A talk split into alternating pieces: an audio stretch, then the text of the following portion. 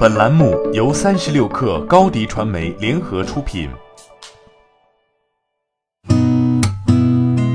八点一刻，听互联网圈的新鲜事儿。今天是二零一九年九月二十三号，星期一。您好，我是金盛。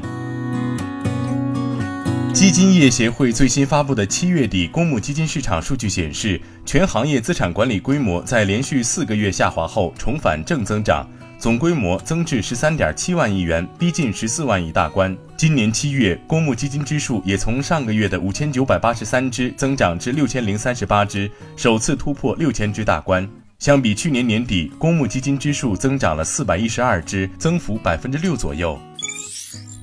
昨天，在广西南宁举办的二零一九中国东盟电子商务论坛上。南宁市人民政府与阿里巴巴中国有限公司签署了关于推进 Lazada 在南宁发展合作备忘录。据合作备忘录显示，阿里巴巴将在南宁设立和运作 Lazada 跨境生态创新服务中心，开展区域性运营合作，探讨与构建面向东盟跨境关务合作机制，实现区域性跨境电商监管模式突破。值得关注的是，阿里巴巴还将在南宁建设东南亚跨境物流转运中心。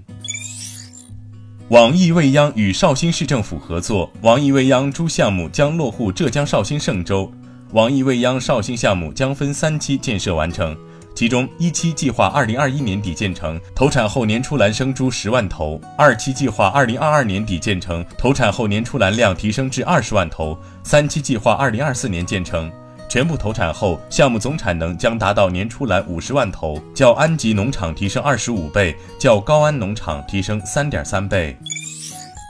微信开始测试发现公众号功能，发现公众号上线后，在信息流中，用户会看到未关注公众号的头像、简介、近期推文链接以及原创内容数量、好友关注数量。据新榜报道，这一新功能基于综合算法进行智能匹配，不同的用户将发现不同的公众号。据中国经营报报道，近日多个共享充电宝品牌租金由最初的每小时一元暴涨至八元。业内人士表示，行业激烈的竞争，企业付给商户的入场费不断上涨，是共享充电宝涨价的一个原因。但主要是在部分场景、高消费区会有价格调整，涨价不具有普遍性。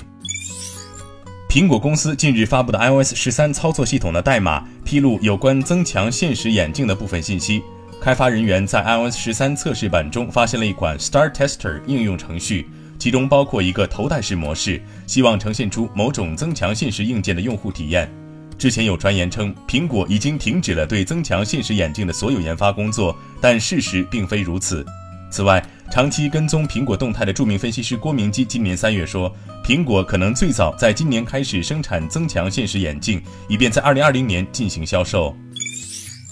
德国联邦政府近期出台了气候保护计划二零三零，期望达成二零三零年温室气体排放比一九九零年减少百分之五十五的目标。为进一步推动新能源汽车发展，德国政府计划到二零三零年时修建一百万个充电桩，并要求所有加油站安装充电桩。住房和租房相关法规将调整，房东将不得阻止租房者安装充电桩。部分新能源汽车购买补贴也将提高。新计划还提出，氢能对发展气候友好型经济很重要。联邦政府将在今年年底前发布氢能战略。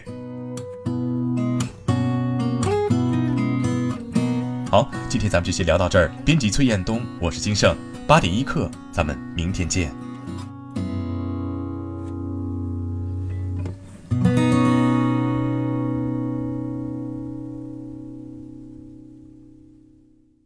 欢迎加入三十六氪官方社群，添加微信 baby 三十六氪 b a b y 三六 k r，获取独家商业资讯，听大咖讲风口，聊创业，和上万课友一起交流学习。